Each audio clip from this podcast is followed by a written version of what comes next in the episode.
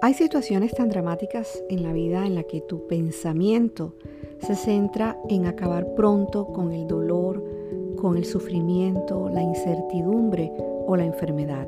Y es que somos humanos y muchas veces el dolor nos vence y nos agota. ¿Y quién puede lanzar una crítica por algo así?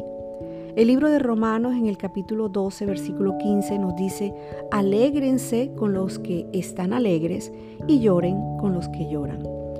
Lloren con los que lloran. Habrá tiempos en que la gente a nuestro alrededor o nosotros mismos pasemos por situaciones difíciles, situaciones que pueden traer aflicción y llanto. Entonces, ¿qué debemos hacer?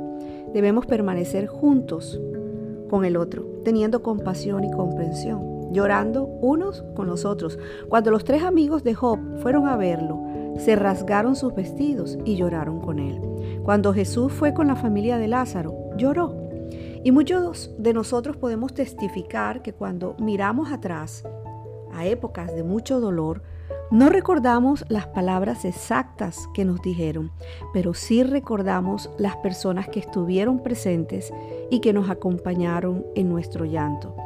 El libro de Romanos, allí en el capítulo 12, versículo 15, enseña sobre la compasión cristiana y el cuidado.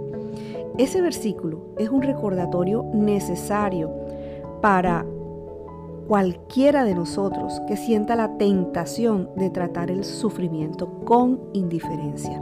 Pero más que eso, ese versículo tiene que ver fundamentalmente con mantener la calidez y la unidad del compañerismo.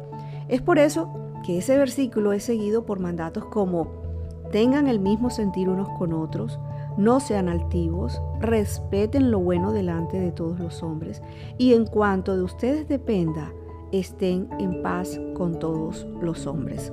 Sé considerado, sé compasivo, sé rápido para echar una mano o un hombro para llorar.